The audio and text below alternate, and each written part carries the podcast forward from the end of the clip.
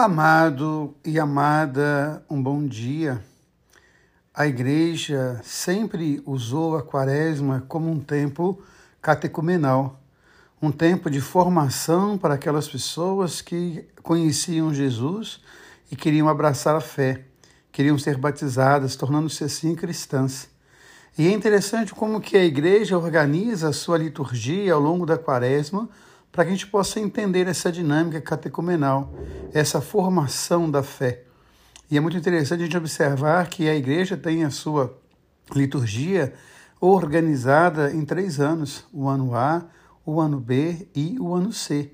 E este ano, em especial, nós estamos celebrando o ano A.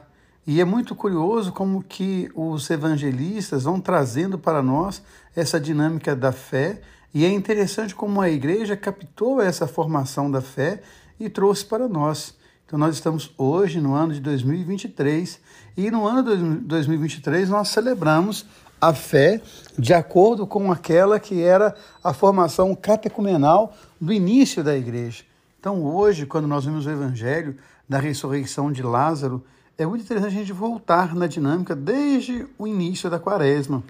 Lá na quarta-feira de cinzas, nós tivemos aquele sermão bonito quando Jesus vai falar de como que deve ser a prática da fé, o jejum, a esmola e a oração. Como deve ser essa prática e como que essa prática deve de alguma forma monitorar a nossa vida espiritual. Eu lembro sempre que a oração é aquilo que me reporta a Deus, aquilo que trabalha a minha relação com Deus, como eu me relaciono com Deus.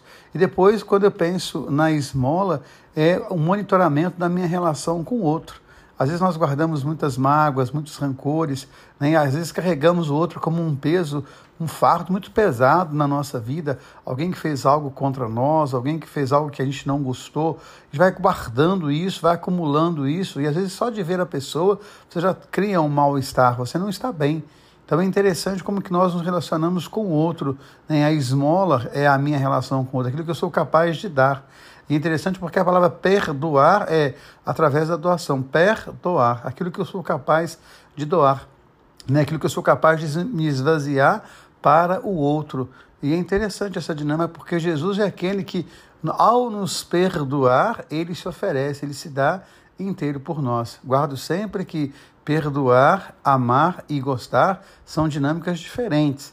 É? Se alguém te fere, se alguém te machuca o tempo todo, você não tem que bajular essa pessoa. Você não tem necessariamente que gostar dessa pessoa, mas amar e perdoar sempre é necessário porque é uma libertação. Eu lembro sempre que Jesus, ao perdoar na cruz, ele não faz simplesmente porque ele é bonzinho, ele faz porque ele é um homem livre e ele é libertador.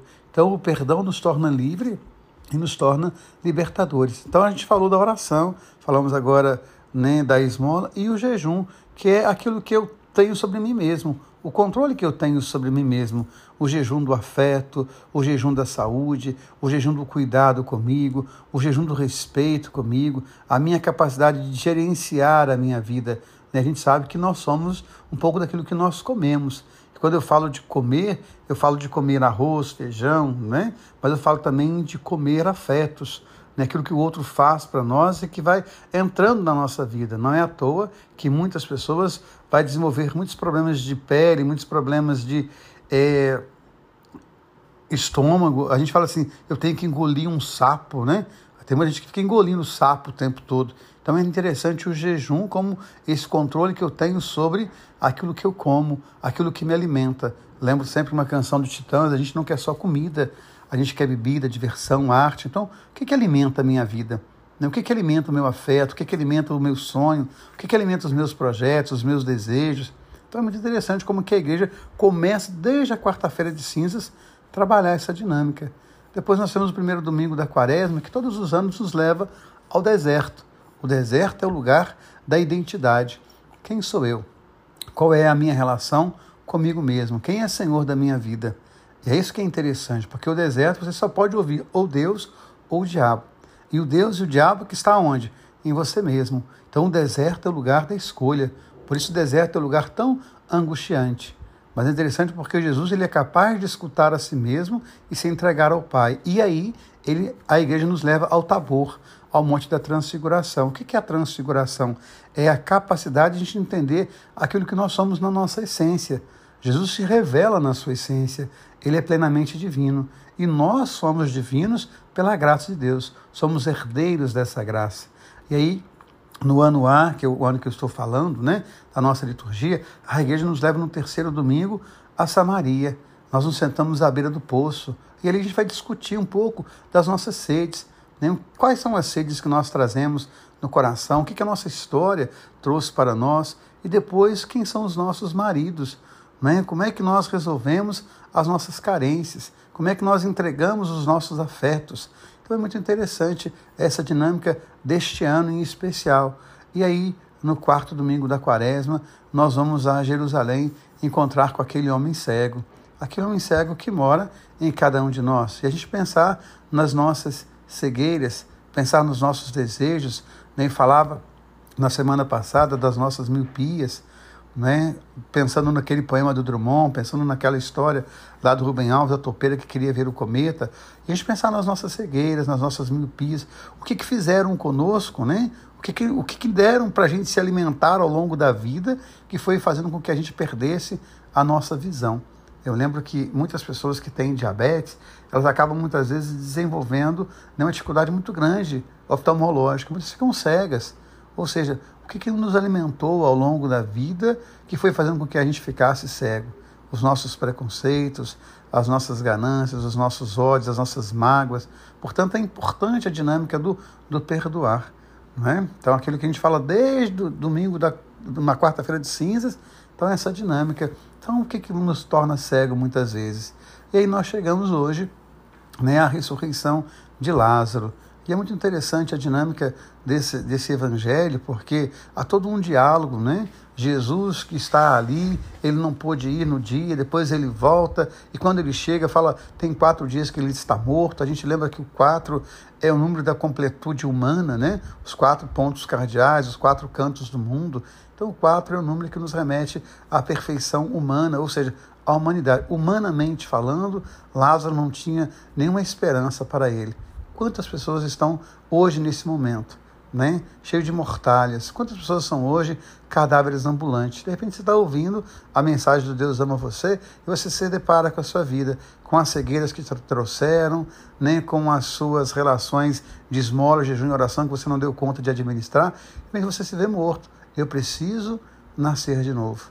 Então o tempo da quaresma é esse tempo catecumenal que vai nos ensinando a nascer de novo. E ele culmina nesse ano A exatamente com esse evangelho da ressurreição de Lázaro. O que, que Jesus chama? Lázaro, vem para fora.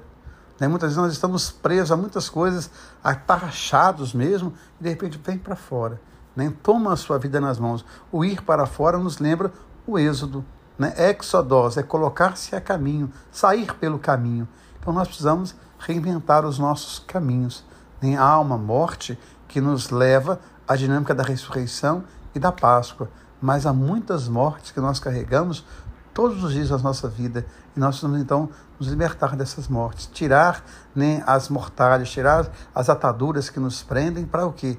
Para nascer de novo. Então que hoje seja o dia de você nascer de novo, que hoje seja o dia de a gente nascer de novo. E aí quando passava todo esse processo, né, vem aí o domingo da paixão, que é o domingo de Ramos, que é a preparação final para que no sábado santo a pessoa pudesse ser batizada. Que para que no sábado santo ela pudesse, agora de fato, eu entendi a dinâmica do jejum, da esmola, da oração, da minha relação com Deus, com o outro, comigo, do meu controle sobre a minha vida. Eu pude experimentar o deserto, eu pude experimentar o Monte Tabor, eu estive à beira do poço e me alimentei de Jesus, que é fonte de água viva e faz jorrar em mim um rio de água viva, que é a força do Espírito Santo. Eu estive também ali com aquele cego, pude recuperar a minha visão, eu pude enxergar melhor, entender melhor a dinâmica da vida, eu pude limpar, limpar as minhas miopias e agora eu pude deixar as minhas mortalhas.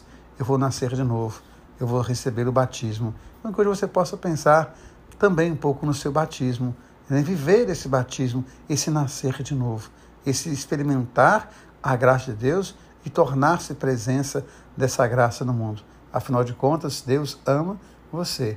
Deus ama em você. Amém.